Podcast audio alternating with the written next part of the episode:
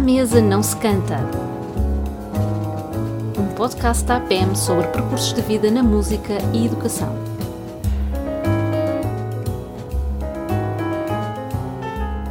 José Sás Portes. É uma honra tê-lo aqui na, na, na APM, recebê-lo aqui na APM e ter aceitado este, este nosso convite para esta conversa do primeiro podcast deste, deste ano letivo. Uh, tenho a certeza que podíamos estar aqui dias e dias a conversar sobre todas as suas atividades uh, profissionais, culturais, diplomáticas, políticas, literárias, uh, a vida cheia de um pensador de cultura em Portugal e não só, nas atividades estão ligadas à dança e ao teatro, mas também não só, à arte em geral, não é? Uh, mas hoje convidámo-lo essencialmente para uma conversa com uma temática mais uh, reduzida e a propósito da música na educação e ainda neste ano de comemoração do centenário do nascimento de Madalena Perdigão, que foi nossa, que foi fundadora da APM e presidente de 76 a 89, o ano da sua morte. Uh, e portanto é e o, todo o seu contacto com, com ela que, que ficamos curiosos de, de saber mais sobre, sobre si, claro, e sobre essa, essa vida uh, nessa altura tão, tão rica uh, que, que passámos todos aqui na música e na educação. É verdade, é verdade. É um é prazer ter aqui, ter aqui o José Sá Portes e, e para além de, de, de sabermos né, nesta conversa, que é sempre uma conversa informal, nós gostamos sempre de começar, não é? Com, com, porque nada acontece sem um contexto e sem um passado. E aquela pergunta que fazemos sempre aos nossos convidados é, é um pouco, não é? Como é que apareceu a cultura, como é que apareceu a arte na vida do José, qual é que é a sua primeira memória da sua infância, adolescência, eh, que levou é, a este brilhante é, carreira que, que, que, tem tido. Bom, se me põem aqui em cima, tão em cima, tão em cima, tenho medo de escorregar por aqui abaixo muito depressa. É melhor estamos aqui a meia conversa de café ou quase. É isso. Bom, eh, não tive nada de família nesse sentido, mas tive uma grande sorte. Numa certa altura, tinha os meus 14, 15 anos, puseram-me no colégio moderno a quem eu devo pouco, no sentido de que era um aluno suficiente, mas que me deram espaço a mim e principalmente a outros colegas para fazer uma série de coisas. E ao, ao nível, eu fiz, havia um jornal, eu fiz, fiz o jornal, fiz teatro, fiz teatro de marionetes, abrimos um cineclube e abrimos uma discoteca, o jornal, a discoteca no sentido de reunião de livros, não, não se ia dançar. Ah, não era discoteca com sentido atual. Não, atual. Na altura era uma boate. Na altura era uma boate. Na altura era uma boate. E, portanto, o colégio tinha uma ótima biblioteca, pelo menos na, na relação à biblioteca de, de escolar, e, a certa altura, eu achei que era importante conseguirmos que o colégio também tivesse uma discoteca. E o colégio aceitou, tinha que se pagar, não sei, cinco escudos ou coisa parecida, por isso o colégio tinha também uma parte de internato e, portanto, fazia ah, todo o sentido até depois para os rapazes que ficavam, uh, eventualmente, uh, utilizarem aquilo. E, portanto, comecei a fazer a, a discoteca e, e, nessa altura, eu consegui chegar ao João de Freitas Branco e ao Luís Vilas Boas, uhum. nos aconselharam na escolha dos discos. E, portanto, lá não sei quantos discos é que conseguimos fazer, mas fizemos um, um certo número de discos, em parte, em parte oferecidos pelo, pelo, pelo colégio, em parte comprados pela rapaziada, mas de qualquer maneira criou-se ali um núcleo de gente interessada, interessada, interessada na música e a ideia já tendo eu 15, 16 anos era essa, de dar aos outros uh, comunicar o gosto, o chamado gosto pela música. Eu não tenho formação musical, ainda comecei a aprender com, piano vagamente com a, com a Orquídea Quartinho, ah, na academia, que era, que era irmã da Glicina, da Glicina que eu só conhecia melhor mais tarde. E, mas, mas depois não, não afinal. Mas sou, sou, digamos, um, um melómano um, viciado, estou é, viciado na música, e, e portanto segui muito. acho que tenho uma boa formação de história da música, assim se pode dizer, E nisso tudo a rádio foi muito importante nessa altura, porque eram poucas as pessoas, que, então estamos a falar dos anos 50, que tinham sequer um pick-up em casa, porque não, não, não, havia, não havia muitos, ou havia aqueles monstros caríssimos, etc. Móvel. Um móvel. Um móvel e, portanto, foi, foi, foi, nessa altura, a rádio era o principal fornecedor disso, e na rádio Freitas Branco da primeira fase. Na última fase em que ele tinha os programas com a mulher, aquilo era já um bocado ah, o nível era um pouco mais baixo. Não por ter a mulher, mas porque era um problema de diálogo e o Sim, diálogo. esperemos que não era por causa não, não era por causa da mulher. Aliás, já antes, já antes havia um interlocutor, interlocutor feminino, que era, uma, que era a Maria Leonor, que era a locutora da. de, bom, mas que maneira. Esses programas eram muito, foram muito interessantes, óbvio tudo, e ainda agora se transmite, aqui outro dia transmitiram as óperas de Bayreuth, mas já nessa altura se transmitiam uhum. as óperas de Bayreuth, que estou a falar nos anos 50. Pois. Que nessa altura eu achava uma chatice. Mas agora, claro. isso agora é outra questão. Mas no próprio, desculpe só voltar atrás, no próprio Colégio Moderno havia aulas de música? Ou havia alguém, professor? Não, havia uma professora que ensinava música a alguns alunos, havia um colega meu que aprendia piano com ela, mas o problema da formação musical nesse género era o canto coral. Pois, exato, mas havia. Havia, não sei o que é que a gente cantávamos, o hino da mocidade, ou o hino nacional, ou uma coisa não. dessa. Não, era, isso, era essa a formação era, musical na altura? Era a formação musical, porque estava ligada, era do setor da mocidade portuguesa, pois. que fazia também outras coisas, eh, eh, eh, que ser obrigado mais ou menos a frequentar. Quase todos nós tentávamos escapar a essas obrigações. Eu lembro que se fazia, por exemplo, fazia-se a Magalena, sem ideia que sabe o que é uma Galena. Galena? Sim. Faziam-se uns rádios ah, ah, os, rádios, os rádios rudimentares Exato. que utilizavam, um, acho que o Galena, um minério de chumbo, ou coisa parecida, em que se fazia-se aquilo, uma porcaria qualquer. Mas, mas havia, havia assim umas, umas, vagas atividades nessa altura. O colégio era excepcional nisso que nos deu espaço para fazer. Para, para fazer. Eu não fazia isto sozinho, tinha os outros colegas, tínhamos um grupo, etc. E iam-se fazendo estas coisas todas que ocupavam na minha cabeça, pelo menos, muito mais tempo que o francês, o inglês ou o alemão. Diz agora, tive curiosidade, quando falou do, do Vilas Boas, eh, em termos de géneros musicais, eu imagino que o Vilas Boas já, estava com o jazz, e não havia problemas em termos eh, de direção de colégio, políticos, em relação ao jazz, por algum tipo de... Não, não havia nada. Portanto, estava, estava perfeitamente... Eu lembro de um disco de jazz, de um músico que ficou famoso, Wayne Shorter and His Giants. Exatamente.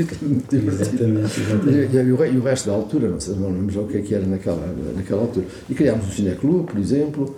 Eu lembro o primeiro filme foi o Napoleão do Abel Gance, apresentado pelo Jorge Macedo, que era professor de filosofia na, na escola o outro professor eh, notório e notável era o Mário Dionísio, uhum. é, tudo, tudo, tudo, havia ali gente interessante, e sobretudo de vez em quando havia um professor que era o Mário Soares, que não vinha dar aulas porque estava preso. Pois. ainda, ainda não havia o Zoom. e, portanto, havia uma certa regularidade. Portanto, o clima todo era, havia esse clima de, de, não digo de contestação, porque isso não se usava ainda, mas de, de perceber que havia outra coisa que aquilo que era o... A regra, o normal. A norma, a norma dessas pois. coisas todas. E quer dizer, a partir daí, pronto, quer dizer, com esse, com esse contexto depois, todo. A partir daí, depois o João Santos Branco convidou-me para a direção do Junta Musical, quando estava na direção musical, convidaram para a direção da Academia de Amadores de Música, enfim, as coisas foram, foram andando por aí. Depois eu entrei num jornal, uh, fiz sobretudo muita crítica de dança e de teatro. Bom, portanto, a partir daí as coisas foram andando. Porque começou também logo a escrever nos jornais, logo também Sim, no final da, da década de 58, não foi? Eu comecei a escrever nos, nos jornais, logo 57, 58, sim, mas antes tinha escrito no, no jornal, tipo, que ainda existe, esse jornal se chama Gente Moça, e que era uma coisa simpática. Nessa altura escrevia-se as mais variadas coisas, já nem sei o quê, mas escrevia-se. E, portanto, havia essa, essa apetência, digamos assim, para, para fazer um, um pouco isso. E a dança em especial? Uh, não é? De todas as artes? Não é? A dança, a dança em especial. Nós tínhamos, nós tínhamos um grupo de, várias pessoas, sei lá, o Manuel Amado, pintor, o Seixas Santos, hoje cineasta, o Jorge Guerra, fotógrafo, era um grupo. E, portanto, e, trocávamos muita informação daquilo que eram os nossos amores uh, artísticos, digamos assim. Eu, numa certa altura, já tinha, não sei se já tinha visto ou não os famosos sapatos vermelhos, Sim. mas, sobretudo, vi o, a Companhia New York City Ballet aqui e que veio trazer, e realmente aquilo abriu-me. Achei que tenho que saber mais sobre isto. E para saber mais sobre isso, tive duas sortes, digamos assim. Havia em Lisboa uma embaixada americana, como ainda há, mas essa embaixada americana, que era ali na rua do, do Clolé, tinha embaixo uma biblioteca. Uhum.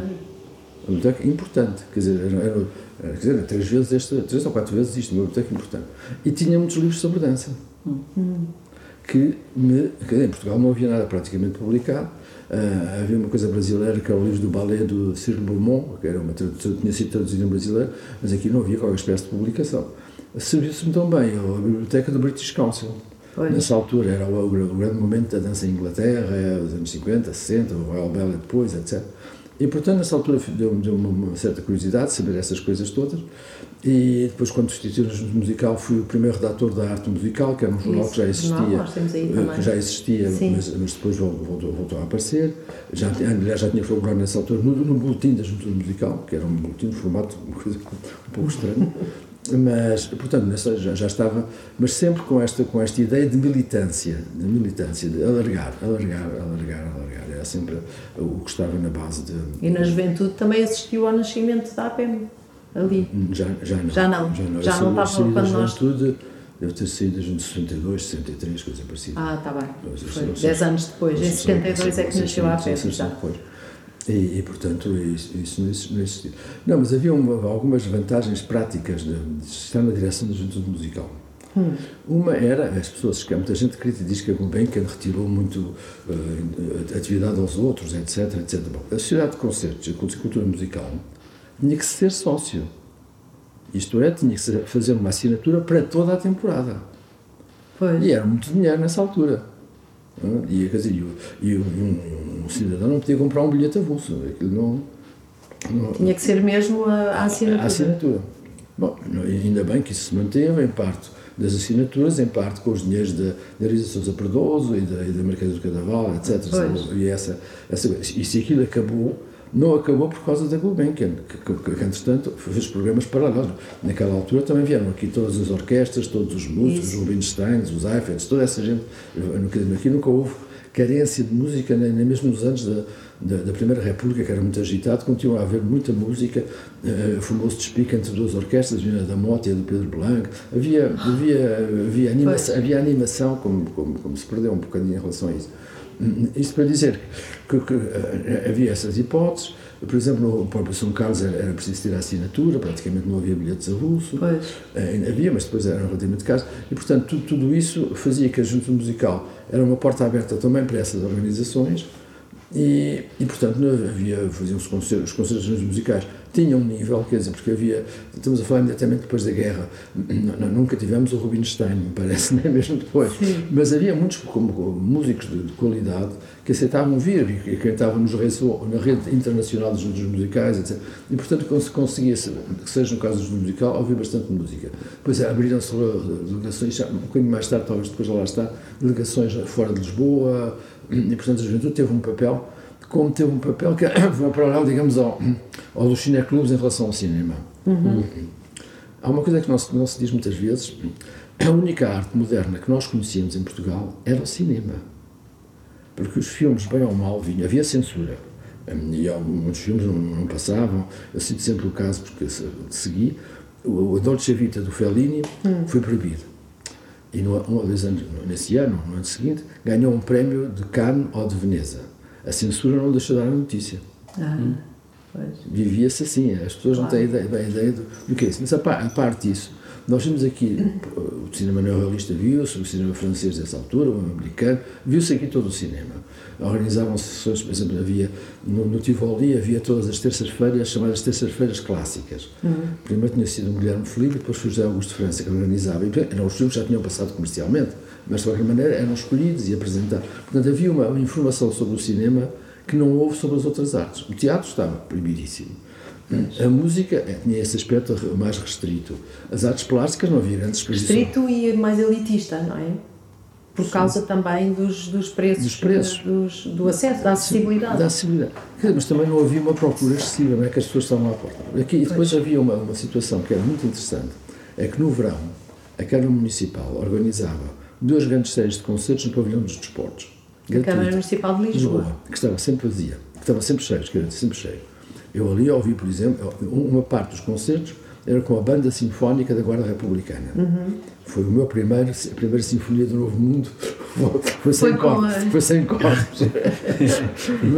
e, e depois havia os concertos da Sinfónica Nacional com o Pedro Feitas Branco. Ainda me lembro de um concerto para piano do Stravinsky que veio o Sulima Stravinsky, o filho dele, tocar.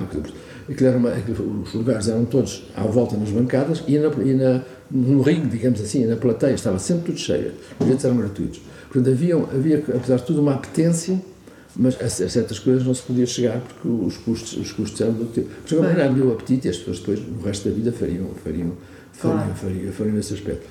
Portanto, em relação à música, a formação que havia era a que vinha da rádio. Da rádio, pois. E essa, e essa ah, funcionou para muitos de nós, não sei.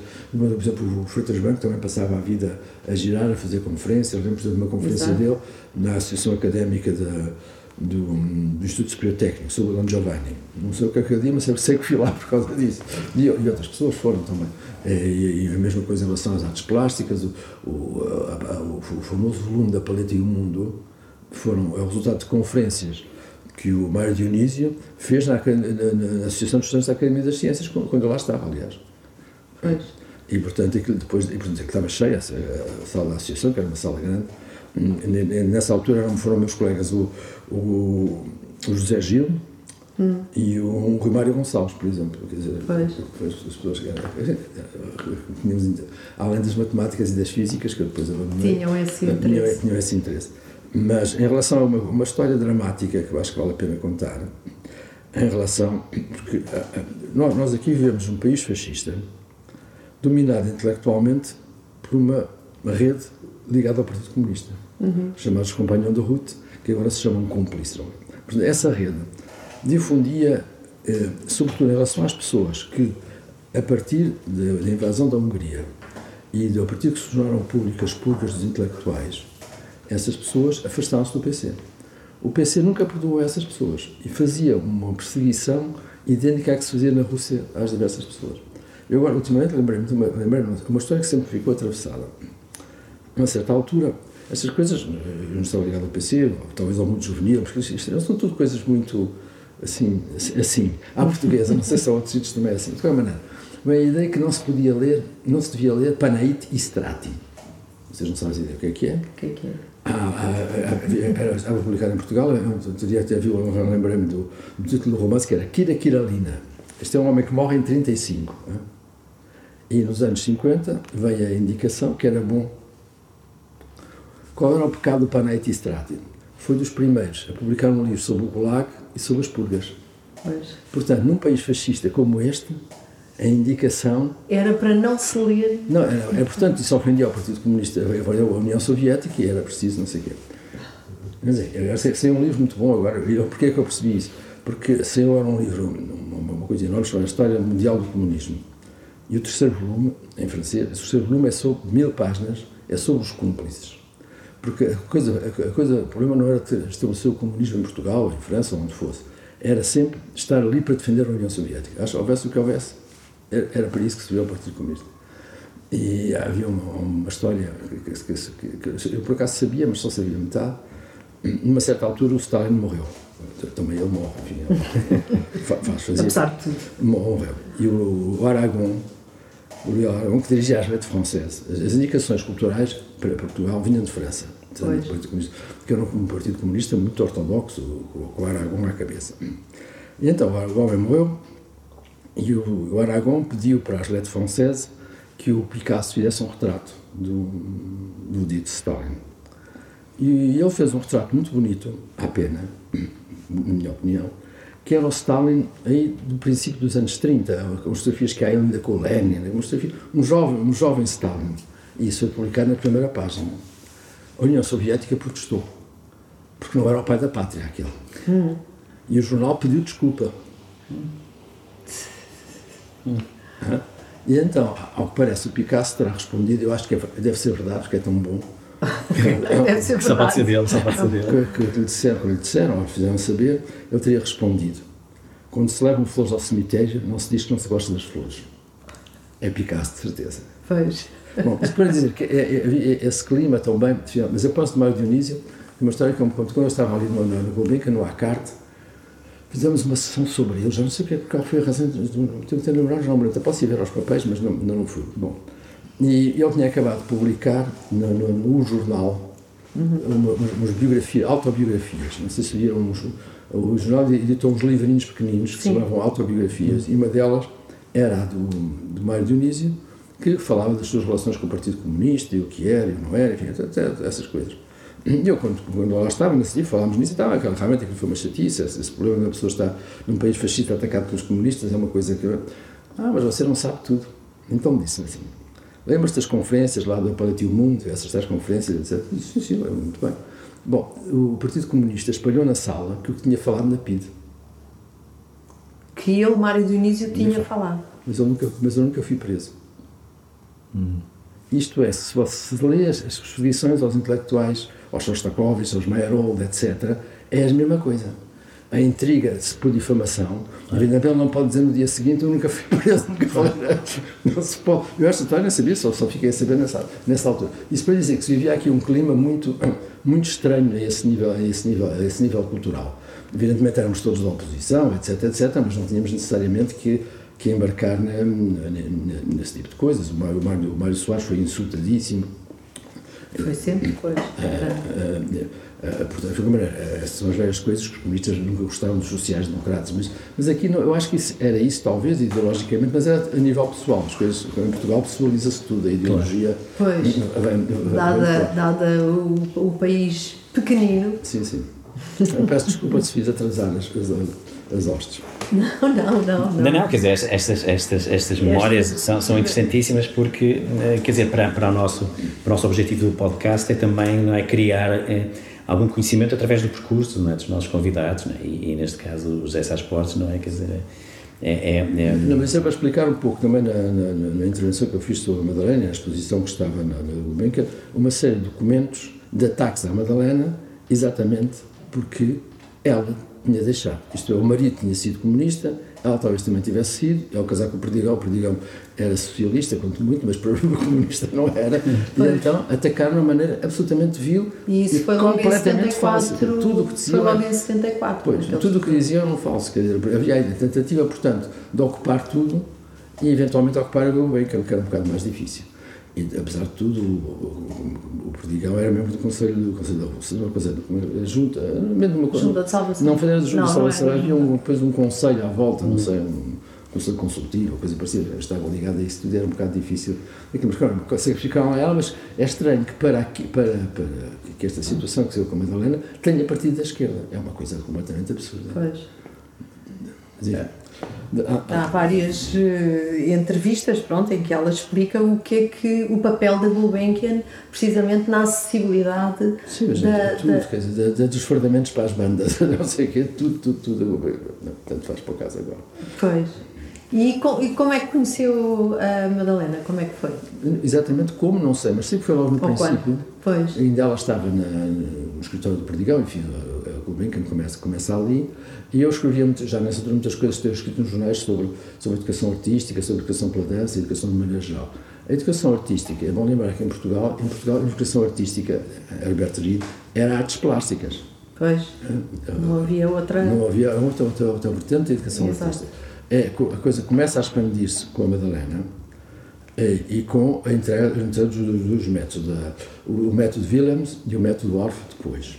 O método Willems primeiro, eu lembro-me, uma senhora Maria do Céu Diogo. Uhum, do Porto. Veio do Porto aqui. E houve uma sessão de apresentação do Willems e a Madalena ter-me dito que isso estava a acontecer. Quer dizer, deve ter sido desse. Eu estava no jornal para fazer coisa. Não, não sei se escrevi sequer alguma coisa sobre isso. Mas, claro, a partir daí eu comecei a me interessar por isso. E ela escreve isso num artigo no Boletim, precisamente, que quando com o Willems foi precisamente a partir da Maria do Céu Diogo, com o fascínio, e ela própria ficou fascinada com o fascínio da, Sim, da Maria o, o, o Williams era curioso, mas era um bocadinho guru, quer dizer, era, pois, era assim um personagem misterioso e, e, muito comunicativo, era um homem que funcionava muito bem. Uh, já em relação ao Orff, era preciso ter cuidado, e aqui não tinha esse cuidado, é que o Orff e a Dorothea Gunther eram nazis da primeira água.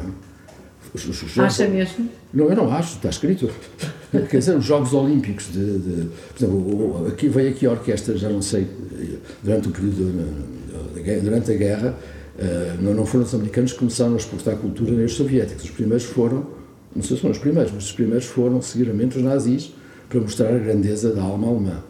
E aqui veio, veio Clemens Krauss e uma das coisas, uma das espécies tocaram, se eu não me engano, além do Beethoven, claro, foi o, o Coisas do Orff. Mas além disso, os Jogos Olímpicos, as grandes festas olímpicas, foi tudo com o Orff e a Dorothea Grunter. Muitas pessoas saíram ou ficaram, esses ficaram sempre mais ou menos esquecidos. Se, se ler o dicionário Groves, por exemplo, Sim, outro dia, aqui. fui ver isso por, por outra coisa, não se fala que o, que o tipo estava ligado ao regime nazi. Pois não. Nem sequer se diz, mas esteve ligado, quer dizer, foi sócio, foi sócio, foi sócio do partido. E a Dorothy Gunther era a mesma coisa. E, portanto, aqui assim, quando o, Worf, quando o método Worf eh, vem para aqui, mesmo Com as- a Maria Lourdes Martins. Não, não sei se é, é- é ela depois, não, não, é, não é ela que vem. eu Não sei, É ela que o contacta, pelo menos ela conta isso também, até na, numa, num boletim da Juventude É Musical. ela que o contacta, não sei. ela Aquilo que depois estava, ela estava com bolsa Ela na, na Alemanha. Alemanha, sim, sim, sim. sim. Pois, E que viu uma conferência Ele, dele. ele deverá que- ter sido desnazificado, como o Furtwängler ou o Karayama, etc, etc. Exato. E, e depois isso lá, isso lá passou. Mas, mas eh, o, próprio, o próprio método tem, tem duas origens. O, o, o, tipo de música do Orso Verbo. Em relação à dança, o movimento de dança expressionista, a dança de expressão, como se lhe quer chamar, tinha duas coisas. Uma delas era afastar-se da obrigação da dança seguir a música. A dança devia ser ela própria a inventar o seu tempo, digamos assim. E a outra é essa, nessa circunstância, não seguir os grandes mestres, etc. que A música com os bailados russos começaram os grandes compositores a compor, a compor para a dança. Antes há só o caso do Delib e do Tchaikovsky, ou então do Lully nos, nos tempos antigos. E, portanto, elas quiseram afastar-se dessa relação com a música e começaram a usar muita percussão para, exatamente para, para, acompanhar, para acompanhar as danças. E é daí que vem a nascer o Aufschulwerk e esta ideia do ritmo, como o ritmo é, é, é, é algo que contagia e que cria grupo, cria grupo, que era sempre a ideia, a ideia, a ideia que, que eles tinham. E, portanto, o Orff participou nisso tudo. Eh, O Aufschulwerk não existe no tempo nazi. Pois não? Ah, só existe depois, porque nessa altura estava ocupado noutras coisas. Pois.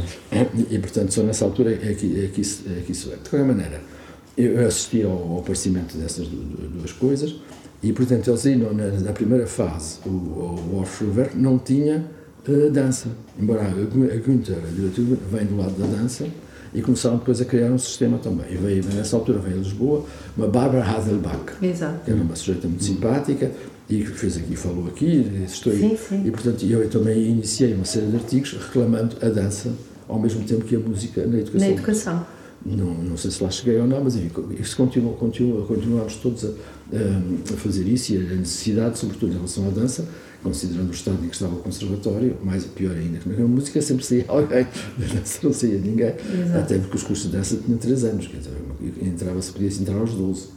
Portanto, não, não havia hipótese de formar ninguém. Mas, enfim, maneira, isso é outra questão. Mas, mas houve esse, esse grande empenho ao nível da, da, da educação. Educação ah, para a música, mas no meu caso, sobretudo, insisti na dança, porque a música estava ocupada, já estava muita gente a, tra- a tratar disso e cada vez mais.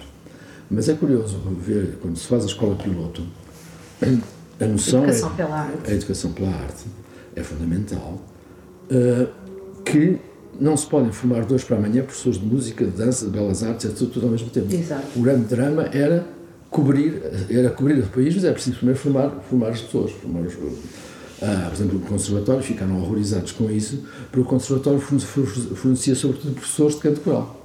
Pois. Quer dizer, no, e depois havia os professores bons, seguramente, que interessavam os rapazes pela música. O, no, no meu caso, era uma senhora um bocadinho apagada, que lá estava. Mas isto para dizer que, portanto, quando, quando, quando, quando, a, quando a educação pela arte se, se mantém e ali se manifesta, era realmente para forçar uma escola de professores enorme que consentisse as, a, a, o espraiar-se disto tudo e, sobretudo, ah, isso era muito. O Arquimedes estava metido nisso, mas era muito evidente em toda a metodologia quem ensina música ou outras artes tem que ter uma base psicológica e pedagógica em relação aos rapazes, não é só. eh, Estas artes, em particular a música e o teatro, são muito envolventes. A música também é, mas essas são mais envolventes porque têm- Mais corpo. dá- dão corpo, vão dar o corpo, dá-se o corpo ao manifesto. E portanto é preciso que alguém saiba fazer estas coisas e que haja um controle psicológico controle no sentido bom da palavra, a psicologia, saber como é que as crianças estão a evoluir, o que é que precisam, o que é que não precisam, o que é que lhes pode. O que é que E lhes o pode papel do Arquimedes Santos foi muito. o Arquimedes insistiu muito nisso, a Helena Cidade de Moura também, Também. mas a, a grande, a grande divergência entre a Helena Cidade de Moura e, e, e é uma divergência que se mantém, no fundo, e, o- e uma grande divergência, não é que que há essas discussões, mas enfim, mas de pontos de vista, de pontos de vista, é que o, o, o Arquimedes tinha muita noção que era a formação das pessoas, a formação das pessoas. A outra era a formação das pessoas naquela, naquela sociedade. Como é que essa gente vai interferir? Quer dizer, qual, que formação tem, que, dizer, muito bem, a parte pedagógica, aliás, ela era, ela era formada em psicologia em qualquer sítio, mas a verdade é que um, nas, as coisas não se excluem, são complementares, no fundo. Pois, as coisas são, são claro. complementares. Essa, São as várias vertentes da formação da, do, da formação. do professor. E, portanto, tinha, mas tinha isso, no sentido de dar ao professor muita responsabilidade dele próprio. E isto começava porque os, diversas havia aulas teóricas, práticas lá da, educação artística, mas havia os, os, os professores estavam também envolvidos em tudo o que era práticas, quer dizer, educação artística, teatral e tudo, estavam todos, havia todos Musical, envolvidos, musical, plástica. plástica, era realmente. E ali foi, estamos, a famosa história do Summer Hill, Sim, era sim. uma espécie de modelo, era, aquilo fez mal à cabeça de muita gente, mesmo adultos, por exemplo. Eu lembro de um rapaz que era, que era não sei, músico da Guarda Republicana, era, era da Guarda Republicana ele próprio, e chegou ali num clima de liberdade que não havia em Portugal noutro sítio, o único sítio onde havia esta, esta, Poder expressar-se tipo de variedíssimas formas. deste tipo de liberdade, e o rapaz ficou um bocado transtornado. Lembro de uma senhora também uns 40 e tal anos, muito simpática, etc, etc, que entrando ali descobriu-se ela própria e não sendo no fim do curso já se tinha divorciado. Os, são os perigos da arte, que nós dizemos, são os perigos da arte. Não, não, isso, é realmente esse aspecto que é- este tipo de atividade era dirigida às pessoas e, portanto, tocava-lhes em diversos aspectos Exato. e, sobretudo, destapava o que estava tapado. Mas o que estava tapado, isto não, não tem nada a ver com isto, eu tenho uma filha, uma, filha, uma neta que faz acupuntura. Uma filha, uma filha dela, uma filha que faz acupuntura, que é, que é acupuntora. Sim. E esteve na China, essa coisa toda. Mas no princípio em que ela começou, as pessoas vão somente queixando dores aqui, dores acolá, etc, etc. Sobretudo senhoras neste caso. Ela metia lá as agulhas e passava um momento, essas senhoras começavam a chorar desalmadamente. Não porque lhes doesse as agulhas, As agulhas, claro. mas é? que havia uma- os comportas que se abriam e que se traduziam e ela não fazia nenhuma psicologia, fazia de- de- de- aquelas coisas lá que os pon- os pontos em claro. E o, o curso da, da Educação pela Arte funcionou também um pouco assim. Normalmente era gente nova, mas havia gente a partir dos 30 já. Sim. E esses que estavam mais, mais fechados sobre si próprios se- sentiam uma revolução em, em si próprio. Não que nós tivéssemos isso como programa, mas, Mas eh, resultou resultou, resultou dessa eh, forma. E, portanto, tu, E o tudo- que é que acha que foi a grande divergência? Foi a questão da formação, que, que os professores não estavam formados em, em nada, que eram formados em muita coisa, mas que não eram especialistas. Não, não, não. O que é O que. problema é sempre o mesmo. A, grande oposição, até porque não podia outro lado, era da, da parte da música. Não havia professores de dança, não havia professores de teatro. Não, essa, a única coisa que existia instituída eram os professores de música, que tinham um medo terrível de perder o lugar. Os professores de música ganhavam como um professor primário. Tinham que ter, uh, para começar, uma, um, não sei, cursos ali, em cada ano, tinham que ter pelo menos três alunos sabia-se, toda a gente sabia, que eh, havia cursos que tinham poucos alunos, então pedia-se à Manuela, então inscreva-se lá e passado no fim do ano, no fim do mês saía. Isso nos cursos, está a falar nos cursos de música. de música, Nos cursos de música no no conservatório. As pessoas, os meus ganhavam como professor primário, com o Croner, etc, etc. Evidentemente que essas pessoas depois todas ensinavam à parte, quer dizer, Tinham, faziam aulas privadas. Era a única coisa Claro, que era, era a, única particulares. maneira, a única maneira de, de sobreviver.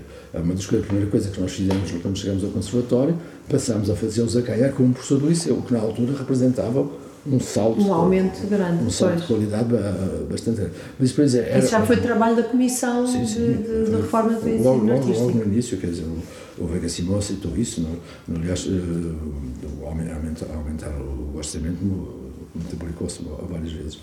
Mas isto para dizer que o clima do Colégio de Música é uma coisa realmente muito, muito fechada, muito, muito fechada.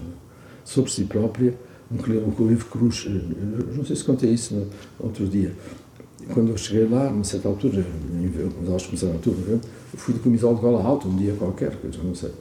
E o Adácio Pestana, que era o trompa da orquestra, e o professor de trompa da coisa, veio-me perguntar se ele também podia passar a vir de camisola de gola alta. Era um homem de 50 anos.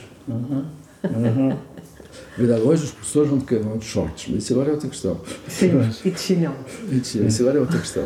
Mas, mas para dizer, o clima que ali se batia. E havia uma famosa história que, que, que, que depois joga com outra italiana de outro sentido. As raparigas que tinham, que usavam meias de seda, agora já ninguém usa meias de seda, tinham que usar meias de seda com costura. Sim, isso é muito cinematográfico. Não, para se saber que tinham meias, que Pois. houvesse Ah, ok, ok. Estava a tentar perceber. E às vezes porquê. no cinema há essa, já não sei em que filme é que é, não é? Que se pinta a perna assim Não, para isso não fingir é, que tem é, meia. não é em Itália.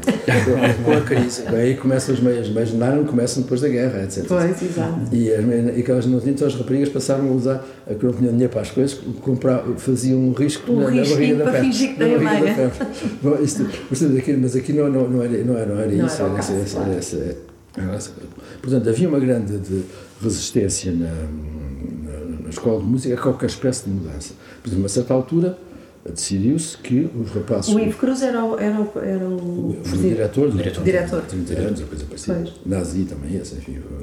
Isso, no, no outro dia saíram, os, os nazis fizeram, os nazis, os alemães, os nazis, eram, eram nazis, nesse caso, fizeram recrutamento de gente da música em todo o mundo. E fizeram também aqui em Portugal.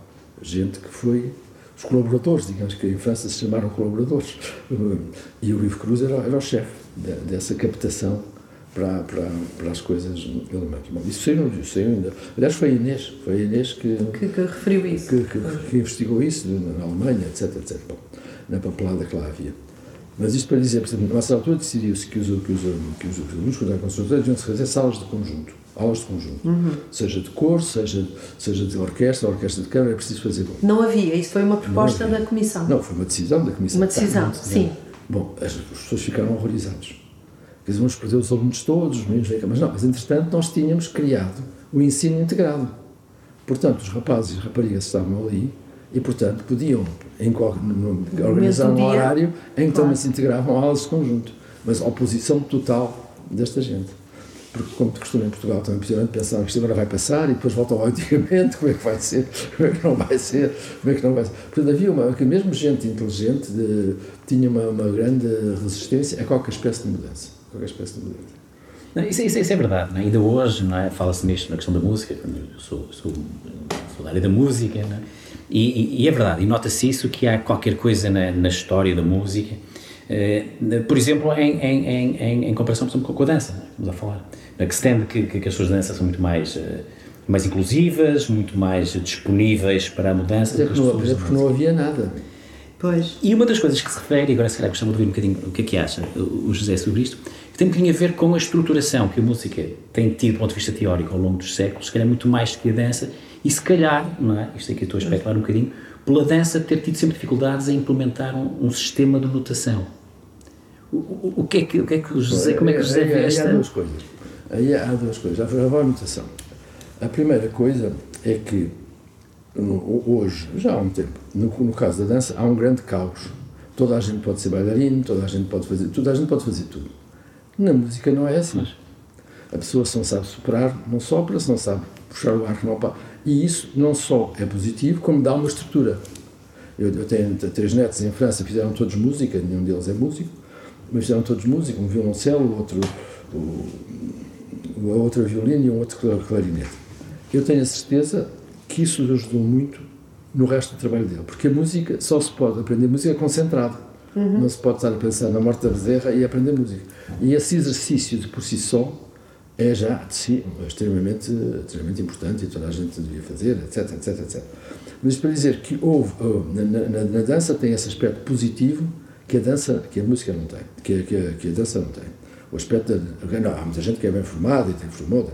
Aliás, todas a, toda a gente, aliás, nas, nas todas as artes, toda a gente que refaz revoluções é gente bem formada e faz revoluções contra aquilo que conhece. Se não conhece nada, não faz Não revolução faz. contra nada. Quer dizer, os grandes, os grandes, os grandes os movimentos de arte moderna do, do, do fim do século passado é todo feito por gente altamente formada e equipada para, para fazer. Não começa em self-expression. Começa, Sim. começa, começa. É, mas, portanto, isso. Para o problema da notação, a dança é uma coisa de corpo a corpo. No, no princípio do, do século XVII e XVIII havia sistemas de notação, mas para danças de salão. Isto é, Pois. danças que tinham movi- movimentos muito reduzidos, muito codificados e que, portanto, era possível eh, anotar. Bom, a partir do momento em que eu faço assim, não, não há, não há anotação que vem, mas não, mas, mas há. Quer dizer, houve dois, dois, vários sistemas que se criaram E há o sistema Laban do Laban, Laban Notation, o sistema Banished, Banished Notation, etc. É, mas esses sistemas têm servido para conservar, não para criar. Aquilo que era, que é na música, é que a música serve não só para escrever o que se vai tocar, mas o compositor a partir desse, desse gesto. Eu lembro de ter visto, aliás, numa, numa, numa, numa sessão do Sadler's Wells, na escola, na escola do Raul de, de, um exame de meninas que tinham aprendido Benes. E, portanto, deviam dar ao professor, digamos, a coisa escrita, digamos, a coisa escrita, e depois deviam dançá-la. E não sei se vocês têm visto ensaios de dança, etc. Os bailarinos estão sempre a fazer assim, assim, assim, sempre, digamos, a fazer uma mímica do, com os braços antes de começarem a trabalhar. Aqui estas raparigas estavam a ler antes de começar. A partitura. A partitura. Era um, era um espetáculo, eu escrevi sobre isso aqui nos jornais nessa altura. E quando nós fizemos a revolução no conservatório, eu consegui que o curso de notação Benes fosse integrado. Foi até aquele Gilmendo, que foi o primeiro professor, foi lá fora a aprender, não sei como é, como é que isso foi. Mas a ideia de notação é muito importante. Mas os grandes criadores, ou os pequenos até, ninguém quer isso. Há agora a ideia, uhum. a ideia de que uh, o cinema, os vídeos, etc, etc. Não é exatamente a mesma coisa que a, a comunicação em dança faz sempre de corpo a corpo. Pois. E isso é uma vantagem e uma desvantagem. É exatamente isso, é vantagens e desvantagens, questões que também depois, por outro lado, não é, podemos não é, defender aqui a música não é, e este tal conservadorismo na música é exatamente às vezes a, a, grande teorização e a grande, e a grande... É a noção de obra. Exatamente. No bailado, exatamente. podemos bailados, mas não, não há a noção de obra que é pesa, muito pesada e muito, muito forte no interior da música. Claro, claro. E, e, portanto, os bailados que se fazem já se sabe, o bailado tal, feito de uma pessoa mais gorda ou mais magra, é completamente diferente. Claro. Os violinistas são ser diferentes, mas a diferença não é tão, tão visível, até porque estamos a falar de dança, não tão, tão visível em relação a essas coisas todas. Exato, exato. Então, e depois a sua passagem, a sua passagem na, na, na Unesco?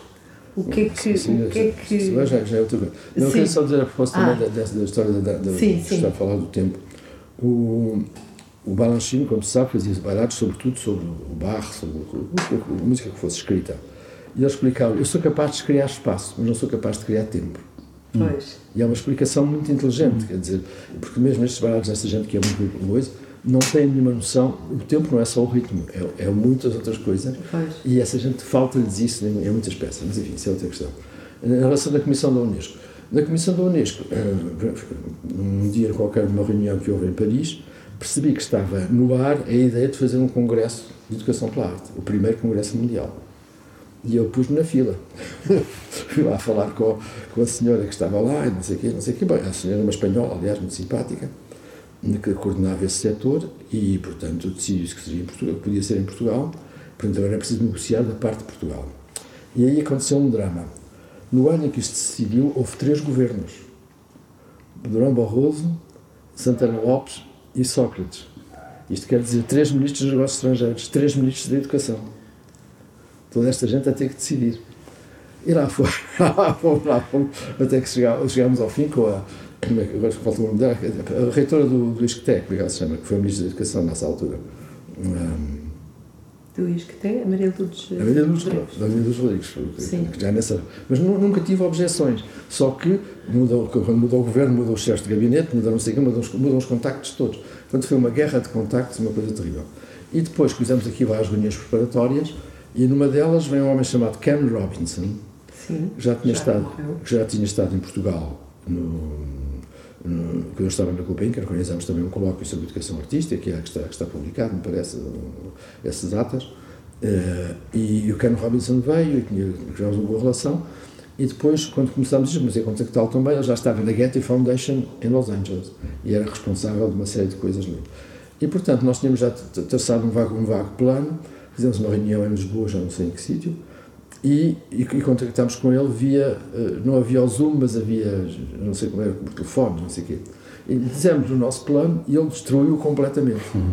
Ele disse, não, isso assim não vai, é preciso ser assim. Então a gente concordou, quer dizer, uma espécie com o que ele disse. Era uma espécie de ovo de Colombo, quer dizer, aquilo funcionou imediatamente e começámos a, estava a gente da Unesco, evidentemente, e começámos a montar aquilo no, esquema que acabou por ser o, o, o que veio a vingar.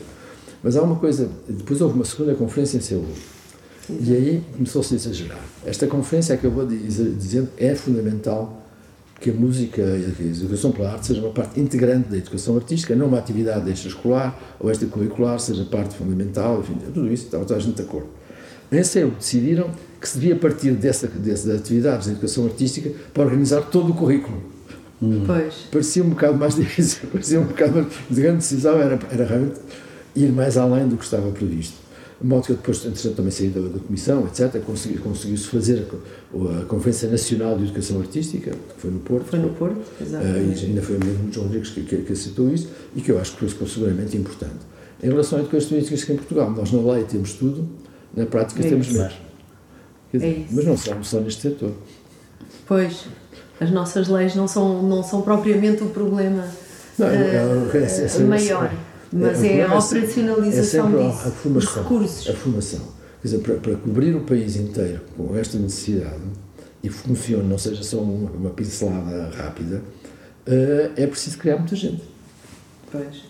E, mas, por outro lado, há também muita gente, por exemplo, que se forma em dança, ou que se forma em música, ou que se forma em arte, depois são professores nas escolas dessas disciplinas sem ter passado pela tal formação pedagógica que é essencial. Exatamente, e porque é, depois não há e mercado. É, e é garante, é garante o rendimento neste momento, Isso. quer dizer, os grandes dramas, sempre todos os anos, com os subsídios não subsídios, é que criaram-se imensas escolas de artes, de música, de, sobretudo de artes de teatro, eh, de artes, de artes plásticas, etc, etc, etc. E essa gente foi formada do interior das escolas com a noção que saem artistas, como se um médico saísse artista, saísse artista, saísse médico do curso de medicina. E, portanto, notícia como são artistas, estão todos a, a fazer fila à porta do Ministério. Foi. Quer dizer, eh, os subsídios devem-se dar, até subsídios de incentivo, a começar, etc. Mas é preciso que esses subsídios sejam dados a pessoas que já fizeram alguma prova. É não é, não, as provas não começam ali. As provas começam com a aceitação do público, os espetáculos que tenham feito ou que se integraram. O que acontece é com isto, toda a gente quer concorrer, só temos companhias com três ou quatro pessoas de teatro, nunca se cria uma grande companhia que integre isso ali. O, o Dona Maria é um caso muito complicado, não, não, não vem ao caso agora nesta conversa. E, e, e portanto, criam-se criam pequenas companhias que se, vão, que se vão desfazendo. Portanto, fazem peças só para dois ou três atores. É todo o, o contexto fundamental, quando se faz um curso de medicina, não é para que haja médicos, é que haja serviço para, para os doentes e para as pessoas. Portanto, no caso das artes, a formação que se faz é para que essas pessoas criem acesso à cultura da generalidade da população. E, portanto, é daí que se deve partir e em que condições é que isso se pode fazer. E que agentes é que se criam para isso. Agentes podem ser músicos, podem ser o que for. E, o, está completamente invertida a situação. É quase um lobo. Bom, é evidente, é evidente que não está a formar gente. Uh, as raparigas não têm importância, porque depois casam. Isso não tem importância. não, quer dizer, eu estou a dizer o, o raisonnement, o raisonnement que está por trás disso. Em relação aos rapazes, agora também já casam, mas não é por isso. não é isso que eu estou a dizer. Uh, portanto, criam-se situações de, de, de, desemprego eventualmente claro. contínuo. contínuo. É evidente que as câmaras depois têm feito as piscinas, isto e aquilo, agora gostam de ter grupos de teatro, de música, etc. Mas o nível é sempre muito reduzido, o ponto de partida também é, também, também é fraco. Não, há, há, há quem diga, não é? E, eu acredito nisso, que tem que haver na, na, na, na, na própria formação para, para as áreas artísticas, tem que haver uma disciplina ou qualquer coisa que fale sobre gestão de carreira. Porque as pessoas por vezes não sabem, não é? são direcionadas para aquilo que querem ou que vêm nos grandes mídias que podem ser, e depois não necessariamente para o mercado de trabalho que necessita deles. E se houver uma disciplina de gestão de carreira que um, que um músico vai estudar música, mas não tem necessariamente que ir tocar para uma orquestra, ou melhor, poderá ter em ter lugar para isso, mas é imenso trabalho que pode fazer e que na realidade a comunidade precisa dele. Portanto, falta esta gestão de carreira. Mas a oferta é muito superior à procura. Pois. pois. Salvo nesse aspecto das escolas propriamente ditas, pois. Não, ao nível do consumo artístico, a oferta é muito superior à cultura. E depois ah, não há consumidores. Depois não há consumo, claro. Quer dizer, depois a maior parte dos espetáculos são feitos para os primos e para as primas, sobre os primos e as escrivas se escreve nos jornais, claro. se faz os relatórios que se mandam para o Ministério, etc. Quando eu estava lá, ainda não tinha havido Agora que parece já existe um certo controle. Quando estava na cultura. Na cultura. Quando esteve na cultura, sim. Quer dizer, por exemplo, uh, aquilo a quem se dava dinheiro, depois nunca se sabia o que é que acontecia. Pois. Não havia, mas hoje em dia, não tive uma inspeção. Agora criar, já criaram um sistema, mas é, é, relativamente recente, é relativamente recente. Eu nessa altura tive, fiz um, uma primeira coisa, foi que o, o, o carrilho demitiu-se de vontade própria. Uhum. Já não sei porquê, havia ali um problema qualquer complicado, demitiu-se. E eu, eu estava a passear no, no Estoril, não, sou do partido, nada disso, o Guterres telefonou-me, etc, etc. Bom, lá, lá, lá aceitei. E foi. Tem que me responder já. Diz-me, espera aí, eu respondo daqui a bocado, não tenho que responder já, vou atrapalhar, tá bom? Ah, daquela, bom, de tal maneira. E houve uma série de gente que se metiu em solidariedade com o Carrilho. Não fazia muito sentido, isso se tinha metido ele próprio, mas enfim, uh, o, o, Ferreira, o, Ferreira, Paulo Ferreira de Castro, é? Uhum. metiu-se no Teatro de São Carlos, e logo aguentei um tempo, o, Ricardo, a Leonor, a, Leonor, a, a atriz Leonor, Leonor Silveira, Silveira metiu-se também, não sei o quê, não sei o que mais. Uh, e o, e o Ricardo Paz também se demitiu, uma, uma coisa que criou um problema, aliás, no Porto naquela altura. Bem, tanto faz, não, Mas o que acontece é que essa gente que se demitiu, entretanto, nesse espaço, o Carrilho tinha-os nomeado para o Ministério. E o Rui Ricardo Paz foi nomeado para a Secretaria-Geral do Ministério, de qual se terá reformado. Uhum. Bom, o que é que acontece? Acontece, o que é que eu faço com este sujeito aqui? Então encarreguei-o exatamente de fazer. Estes são os espetáculos que receberam dinheiro, faça relatórios sobre esta coisa toda. Acho que ele começou a fazer, mas eu entretanto vim-me embora e acho que ele depois deve estar a maneira de não, não voltar a fazer. Até porque lhe criava problemas, fazia relatórios que não eram porque os amigos dele, os amigos dele É que é tudo meios muito pequenos, mas, é? Mas, Para mas na realidade não existia sequer este controle. O mais pequeno controle sabia se as pessoas diziam o que queriam, faziam o que queriam. E eu, eu acho esta coisa, aliás, nessa altura tentei fazer isso e não, e não consegui, que era, que era um contrato, contrato, coisa que se chamava CCC, Contrato Cultural de Cidade. O, o- quem deve gerir, uh, deve ser gerida localmente a cultura. Não deve ser pessoas que estão ali na ajuda, que sabem o que é que se passa em Vila Franca de Xira ou que, é, que pertence. E, portanto, é preciso haja um contrato cultural de cultura e, sobretudo, as próprias estruturas do Ministério. O Ministério tem bibliotecas em todo o sítio, tem arquivos distritais, tem isto, tem aquilo, tem museus. Não há colaboração entre estas entidades e as entidades locais. Quer dizer, é, é, funciona tudo a partir. Funcionava, não sei como é que funciona. Tudo a partir daqui. E, portanto, criei um contato, uma reunião, aliás, reuni com os presidentes da Câmara da altura, até estava a Santana Lopes, que era da Figueira da Foz, e, e toda a gente estava de acordo com esta ideia. Nós passávamos a dar dinheiro às câmaras, segundo um plano que as câmaras eh, organizassem, e as câmaras distribuíam esse dinheiro para a cultura, evidentemente, em função das necessidades locais. Era uma regionaliza- regionalização da cultura. Pô, não era Ou era a cultura regionalizada. Não, não, a organização da cultura não. Isso, é- isso conta a organização. É, Mas podia haver esse num perigo. país com esta dimensão. Não, era, o, problema, o problema não era esse, é que as pessoas tinham. Que, um, uma das coisas que as pessoas gostaram, que fizeram o, círculo dos dos cineteatros, recuperaram-se uma série de cineteatros que estavam em desgra- em desgraça, etc, etc. Isso agradou muito a Lisboa, que tinha um sítio onde eles fazer turnês. Porque o objetivo não era esse. O objetivo é que esses sítios fossem, Fossem pontos dinamizados. de- de dinamização local, ali assim. Os espanhóis tinham feito antes, antes, antes, antes, ah, havia no sul da Espanha, na zona das praias, era uma zona que tinha muitos teatros no fim do, fim do século, no século XIX. Tinha muitos teatros, as pessoas eh, não vinham televisão, tinham as das velas, tinham, enfim, tinham música, tinham tudo, tinham os espanhóis a dançar, tinham tudo, tinham tudo isso. E esses teatros tinham sido abandonados progressivamente. E eles recuperaram os teatros giríssimos, alguns destes do século XIX, e ao mesmo tempo que fizeram isso, formaram o pessoal técnico. Pois.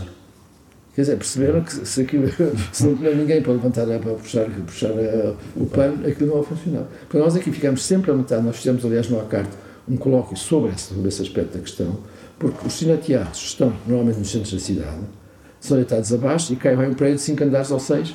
Portanto, o apetite da construção civil para isso era enorme e nós fizemos uma coisa para, alertar, para alertar para essa situação. Mas, um- um- uma pessoa que tem um teatro em Coimbra, vamos, já não vamos mais longe, não está a regionalizar-se, está a concorrer com o país inteiro. Eventualmente, podem fazer turnês, podem fazer espetáculos. Agora criou-se uma rede nacional dos teatros. Não sei o que é que vai dar, vamos lá ver.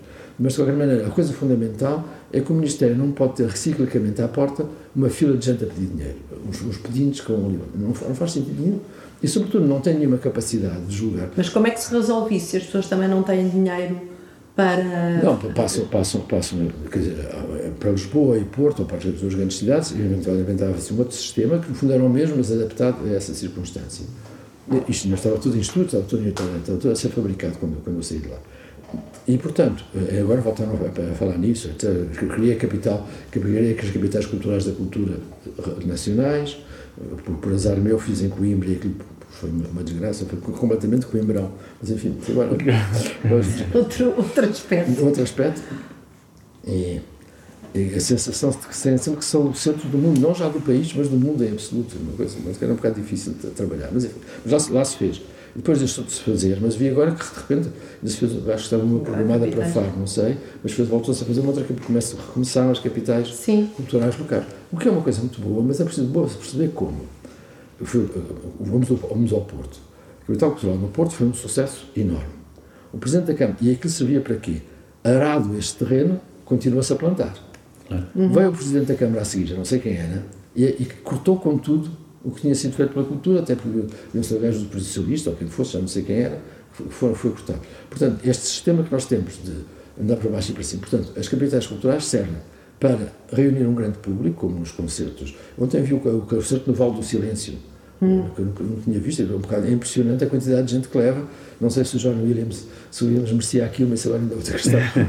mas é importante que seja ali aquela gente toda. Claro. Com o mesmo efeito emotivo, faziam duas sinfonias do Tchaikovsky. Mas já não digo outras coisas. Por um motivo, duas do Tchaikovsky. Bom, tanto faz.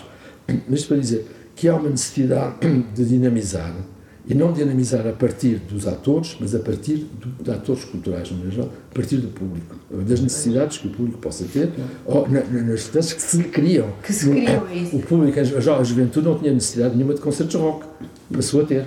Mas pode a cultura ficar isolada da educação? É sempre agora a questão que... Sim, sim, esse é outro problema. Pois, não, mas que sem educação não se criam uh, de públicos e consumidores. Não, quer dizer, também não se criam públicos e consumidores com a cultura que se faz ao nível do teatro, sobretudo. Quer dizer, há quantos anos não se faz, não se, não se faz uma massa de, Molière, já não digo José Vicente, que é obrigatório, e, e nunca fizeram muito bem, mas, quer dizer, mas Portugal, do ponto de vista teatral, é realmente um pequeno deserto, do ponto de vista da produção histórica, historicamente, quer dizer, por razões várias, várias a censura e tudo o resto. Mas é evidente que se houver, as pessoas se educam-se a ir. Quer dizer, quando, quando a Gulbenkian faz os concertos, na, o ar livre, ou não, aqueles? Não, não é esses. Ah. Eh, estes agora, na, no tempo dos festivais dos encontros à carta, Sim. quando há um concerto com uma, uma obra do Messiaen que enche o Coliseu, alguma coisa está a acontecer. É, e, e, depois a peça do Messiaen, e voltou a ouvir-se agora, a minha opinião é assim, assim, de qualquer maneira. Tem a seleção Primavera com o Stravinsky é dirigida, enfim, tudo que se. Esse, esses 5 mil pessoas eh, regularmente, e depois foram muitas mais, porque as pessoas não, não as mesmas nos concertos, foi um público de base para fazer concerto. Da mesma maneira, para o rock and roll, tem que se fazer, fazem a mesma coisa, exatamente. E, portanto, é preciso investir nisso. Eh, Portugal é o único país do mundo que só tem um teatro de ópera. Todos os países, cidades, uma cidade grande, em França, Paris, Bordeaux, Lyon, etc., em Itália, quase em cada esquina. Eh, em Espanha também em vários sítios. Mas aqui em Portugal, por exemplo, ao nível da ópera, só esse teatro. Vagamente o Coliseu do Porto fazia alguma coisa, nada, mas no tempo passado, no antigamente, faziam-se as obras depois no Coliseu. Pois. Com uma acústica que não se recomendava, mas com uma relação com o público muito forte. Eu lembro de contar-me sempre uma história do Tito Skipa, que era adorado aqui em Portugal, e cantou uma ópera qualquer, não sei, aliás, se era a Dona Imóvel, cantou uma ópera que as pessoas conheciam. E aquilo saiu-lhe mal. E foi, foi apupado. Hoje ninguém apupa ninguém. Foi apupado, ele encheu-se de brisa, voltou à cena e voltou a cantar bem. é, quer dizer, esta, esta relação com o público é fundamental. Claro. Hoje as pessoas aplaudem tudo, literalmente. Quer dizer, apesar de ter informação até que pode vir do, do, do rádio ou do que for, ou dos discos que lá tem em casa, ou até agora já da, da internet, a, tu, hoje aplaude-se tudo. Não há uma pateada. Não é saudável. Há qualquer coisa de errado, não é? A excelência não é tão grande. Não é? A excelência não pode ser tão grande. É evidente, não é tão grande. Não, mas há coisas que é bom que sejam pateadas e que, que as pessoas reajam, reajam bem ou mal. Que é, é preciso. Hum, a, famosa história do, do, do Satie, ele que, feito uma música que chamava Música d'ameublement. Música de, de, de, Como é que seria? De, de mobiliário, não. Música de. Adorno. De adorno, do mobiliário. Exato. E ele achava que as pessoas iam falar. A música estava. Como, como, como aquilo que hoje existe, aliás. A música está a tocar em qualquer ambiente, ambiente música ambiente, e as, e as, pessoas continuam a falar, etc. Portanto, ele fez um concerto com isso, etc. E as pessoas ficavam todas assim, caladas a ouvir a música. E ele dizia: Mas parle donc, parle donc. Portanto, esse aspecto de relação com, com o meio e com. Por exemplo, a história das pessoas. Eu outro dia já fui a outros concertos em que as pessoas aplaudem no meio dos andamentos. Eu fico felicíssimo. E, aliás, não, não, é, não é uma novidade, no século XIX aplaudia-se nos meios dos andamentos. Toda, toda a gente. Portanto, esse aspecto religioso. Esse, Aqui, quando alguém bate palmas, quer dizer que não se sabe o que está a ouvir. Isso é ótimo. É ótimo, quer dizer, é, é, um, Não, é- é participação, É, é um não é? é um noviço estar aqui. Mas é muito na música, na música dita e dita, não é? Claro. Que isso, que isso se- acontece. que se ganhou Não isso, porque não que se- não isso. É uma discussão não é? que se Não faz existia. precisamente sobre a relação, porque isso afasta, afasta as pessoas, Ok. não é? O, o estar, o, o haver tantas regras e não, e não haver participação. Não é quando os concertos estão explicados ou quando os concertos têm uma intervenção dos, dos próprios. Ninguém, ninguém, antes de ler um romance, lhe explicam quem é o Vitor Hugo. Eu, eu acho que há uma. Então acha que se apanha porque, Não, eu- por acaso. coisa no, no, no, no, Montanha Mágica de Thomas Mann, Uhum. ou era outra Fausto, não sei. Mas a certa altura se diz, diz-se lá, tem que se ensinar por cima. As pessoas chegam lá. Não se deve ensinar a partir de baixo. E isto, eu, quer dizer, todos nós lemos às vezes um texto ou outro que, não- que nos interessa, mas não percebemos bem, etc, etc. Mas esse não perceber é um incentivo para ir procurar. Se o texto nos interessa à partida. Mas isso é um aspecto. Mas há quem, se, não, se, de repente se não percebe, Sim, mas eu- larga. Eu, nunca Não fui, é? a, Nós estamos a pensar em crianças, não é? nunca Se- fui a um jogo de futebol na vida. Boa. Continuo a não perceber porque é. Quer dizer, não foi, não foi, não foi acontecendo, não, não, não, Não se proporcionou, não não- não foi televisão, preciso levar não- os filhos, a, a os família, netos, nem os filhos, os netos, esses também não vão. E, e, de qualquer maneira, as pessoas têm todas uma educação futebolística. Isto é, sabem para Isso é porque lhes entra pela casa adentro através dos meios de comunicação. Bem, é? mas ah, isso, é- isso é Queiram ou não queiram. Isso é agora. De antes, não, não, Dantes o que é dantes? Isto é, de antes, quando não havia televisão, só havia a rádio, que aliás era muito importante em relação Sim. mesmo ao futebol, mas enfim, não, não sabia o que é que estava a acontecer. Ah, ah, é evidente que as pessoas. Volto, volto só a uma coisa. O Paulo Pinamonte foi durante um tempo diretor do festival Terras Sem Sombra. Em que fazem, que continua a existir, aliás, e fazem concertos em sítios improváveis, nunca houve música, tem uma igreja, tem o que for, não sei o quê. E ele fez sempre experiências desse tipo. Numa, numa cidade dessa, tocou música do Morton Feldman, o homem do, do Cage, do, do Cunningham, etc. E as pessoas não reagiram negativamente. Sim, sim, sim, sim. sim. Quer dizer, tinham- curiosidade e era um público, evidentemente, que não era o público da Universidade de Lisboa ou de outro sítio qualquer. Portanto, essa, essa ideia de que, que são as pessoas que, que sabem, mais conservadores, que são contra a inovação. Quem não sabe, aceita a inovação, é mais uma coisa que estão a aprender, e mais essa.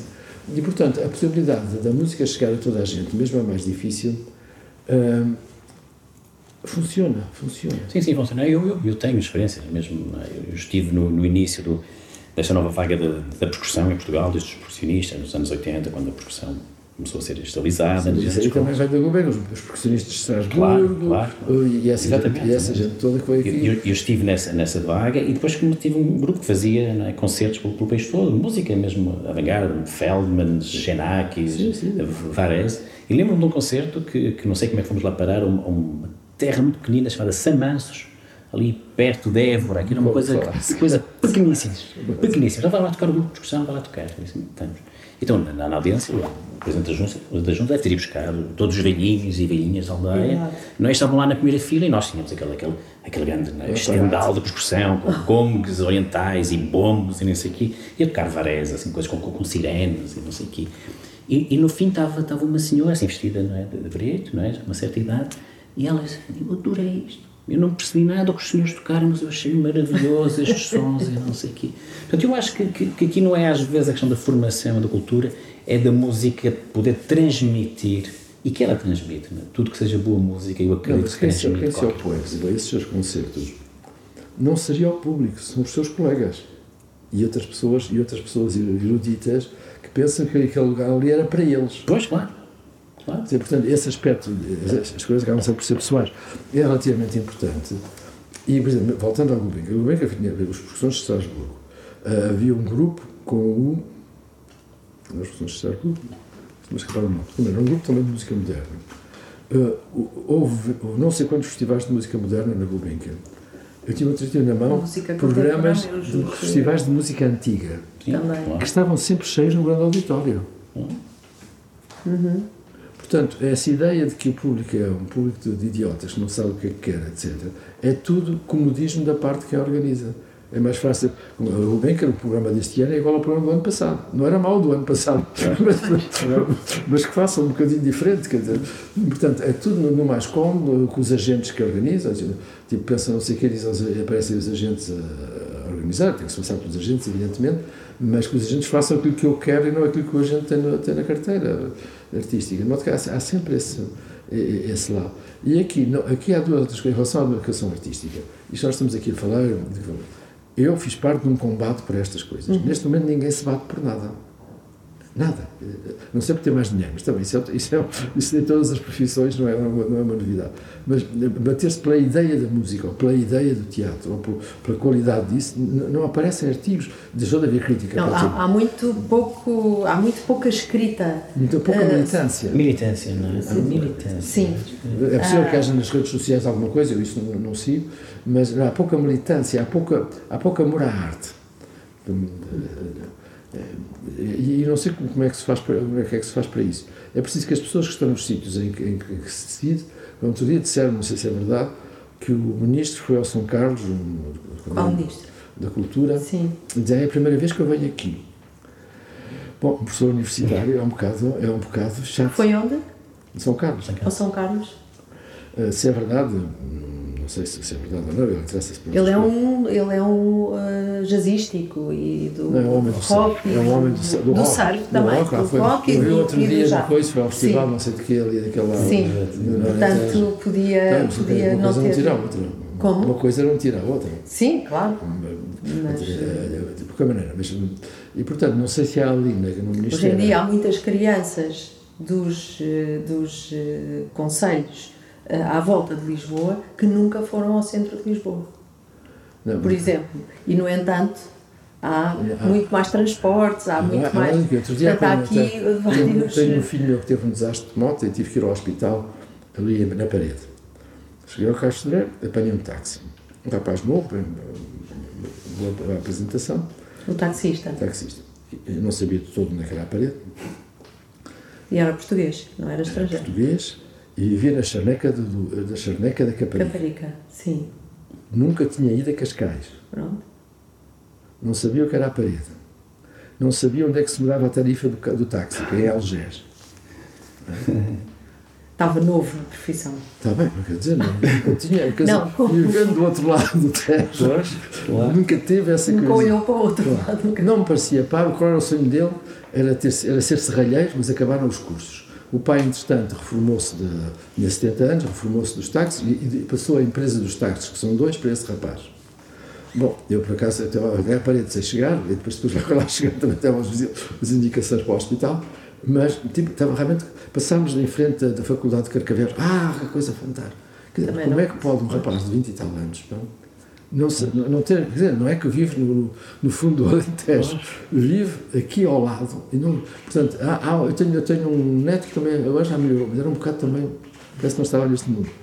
Mas isto para dizer que não é só em relação à música, é em relação a todo um sistema que eh, corta as pessoas de uma maneira qualquer. Não, sei, não, não sou sociólogo, não sei como é que isto está a funcionar, mas sente-se isso. Quer dizer, eu senti com este rapaz, eu fiquei espantadíssimo. Quer dizer, o tipo que era taxista Dizer, isto aqui, eu, eu fico aqui na, na, quase 12 horas na, no, no, carro. No carro, no carro. ali no Castré ou noutras estações, coisa.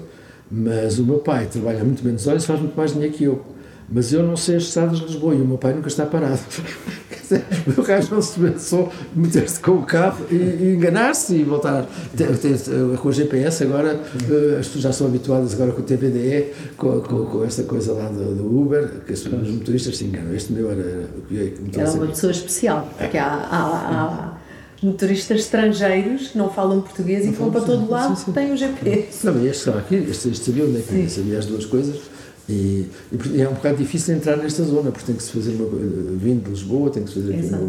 Mas é assim, a escola também não pode ensinar tudo, não é? O que é que o José Sá Esportes pode dizer em relação à, à, à educação e o que é que. Vou, dizer, vou dizer em relação. Dizer, uma pessoa quando, vai, quando tem filhos não, não, não os educa, vive com eles, quer dizer. Claro. Essa, não, não, é, não, não é que é um programa educativo. Mas isso, eu prefiro fazer isso olhando, olhando de fora. Uh, anos em Itália. Hum. E há sempre, a Itália é uma, uma chave, uma fase absolutamente mortal, que é fidar-se é bene, não fidar-se é melhor. Confiar é bom, não confiar é melhor. Isto, isto envenena as relações todas. Completamente. Quer dizer, se eu não confiasse nesta senhora, será, será por onde é que ela me trazia? Eu que sou um rapaz virgem, nesta sabe-se lá por onde é que ela Bom, essas coisas. Portanto, isso é uma frase que. Isso traduz também numa coisa que o pai chega a casa e toda a gente está a enganar o meio mundo. Pois. Quer dizer, é, é, fatal, quer dizer, não, não, estou talvez um bocadinho exagerado. Portanto, o pai deve contar, hoje fiz-lhe aquilo, hoje fiz-lhe aquilo outro. Eu ontem apanhei um táxi, agora ando, ando, estas viagens minhas da parede para Lisboa, apanhei um táxi e havia uma coisa um bocado estranha. O táxi eram duas e pouco. Porque tinha querido apanhar o comboio em Carcavelos e metia-me no comboio e estava cheio como se fosse um sábado e domingo, às duas ah. da tarde. Eu vivi já naquela zona, nunca, nunca, acontece isso, que às duas da tarde estava cheio, cheio, cheio, cheio. Bom, decidi, decidi, decidi não tinha lugar para me sentar, decidi, saí em Oeiras e apanhei um táxi. O motorista de táxi Começámos a falar, disse-me um monte de coisas, mas todas disse-me essa. Tinha um carro que era uma escola. Que uma subida subiu, subiu com muita força. Este carro está. Ah, não sabe, etc. Os carros têm um filtro de partículas. Uhum. Por causa destes modernos, por causa disso. Esse filtro de partículas, mudar custa acho que 2 ou 3 mil euros. Por um homem de táxi, mudam com muito mais frequência.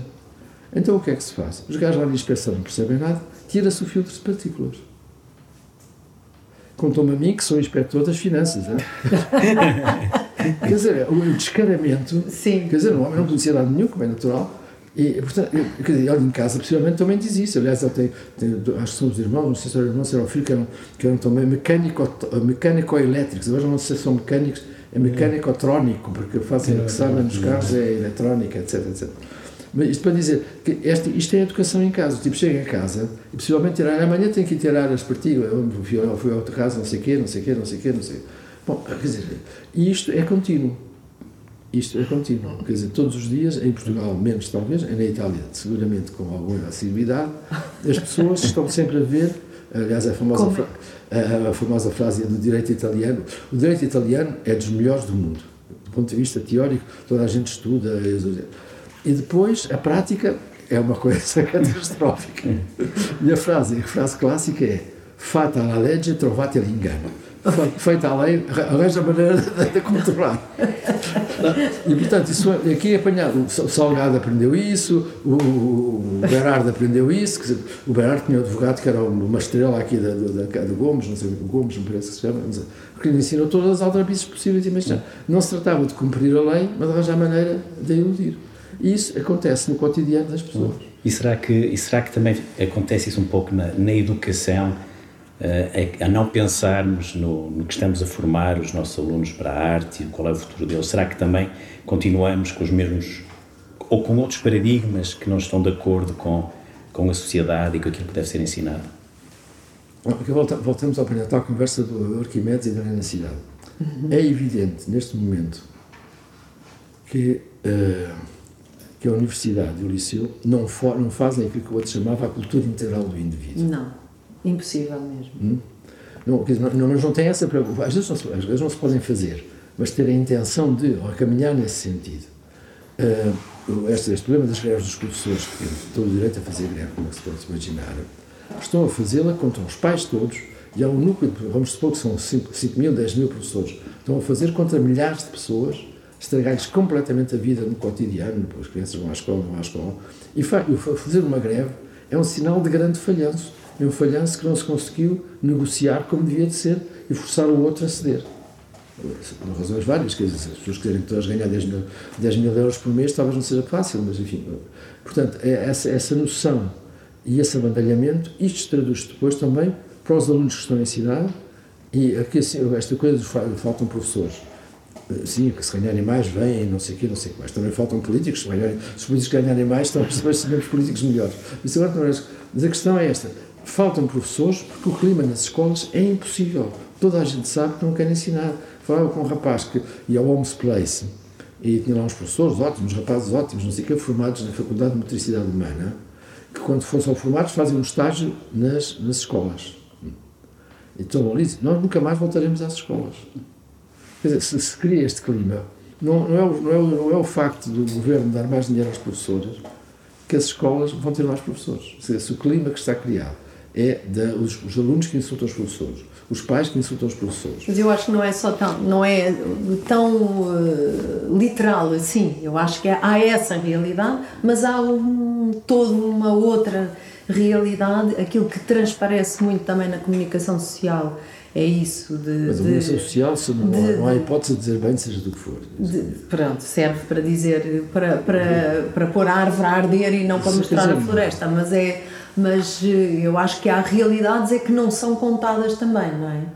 Uh, em termos de, de, de, daquilo que os professores ainda fazem nas escolas, não é? Trabalham uh, bem, sim, é claro que trabalham bem. Sim, mas há uma coisa e, que ainda é mais, que é mais. Para mim é uma que sempre me chocou muito desde Em França, por exemplo, o professor primário, l'instituteur, uhum. era uma, uma instituição na cidade, na relação com os rapazes e essa toda. Não havia institutrice, parece que não havia mulheres nessa profissão na altura. Mas não, mas não tenho ideia que não. Mas enfim, como é, havia instrutor. Hoje, nas escolas eh, eh, elementares, são só professoras. Não, a grande maioria é, é sim. 99%. O professor do, do primeiro ciclo. Não, não, há homens. Não, há homens. Mas são pouquíssimos. Mas são menos, sim. Portanto, no equilíbrio, no equilíbrio que vem da família, a escola devia ser também um equilíbrio desse jogo. Não, não, não estou a falar em feminismo nem nada disso, até as escolas são todas. Eu falar em machismo, quero mais homens nas escolas. Há toda uma relação, mesmo ao nível da autoridade, do professor e dos pais, etc, etc eu lembro de uma, uma vez ali na cidade, estava ali no, no instituto onde é hoje a Brutéria, que era um instituto de orientação profissional. Sim. Os, os miúdos iam lá no fim do, do liceu, ou antes disso, e o que é que queres fazer? Não fazer, enfim, essa, diria ou não, boas educações. Eu lembro de falar com a Helena, a coisa terrível nestes miúdos que vêm aqui, muitos dos que vêm aqui, é que a personagem pai é completamente fraca, não existe. A educação é dada às mulheres estão educação, é dizer, portanto o miúdo não tem nenhuma referência exterior ao nível masculino. E isso começa na instituição privada, em que não encontra um homem para, uh, para gerir. Não sei, eu acho que as generalizações são sempre não, mas não, não, complicadas, não é? Que... Mas há uma, essa realidade francesa do, do instituteur, que está em todo o sítio, que está em todos. Era gente muito bem formada. Esses professores não eram professores primários, porque não sabiam fazer mais nada. Aquilo era, era realmente o, o ponto da educação, Jules Ferry, etc. Era, era o ponto de partida uhum. da educação.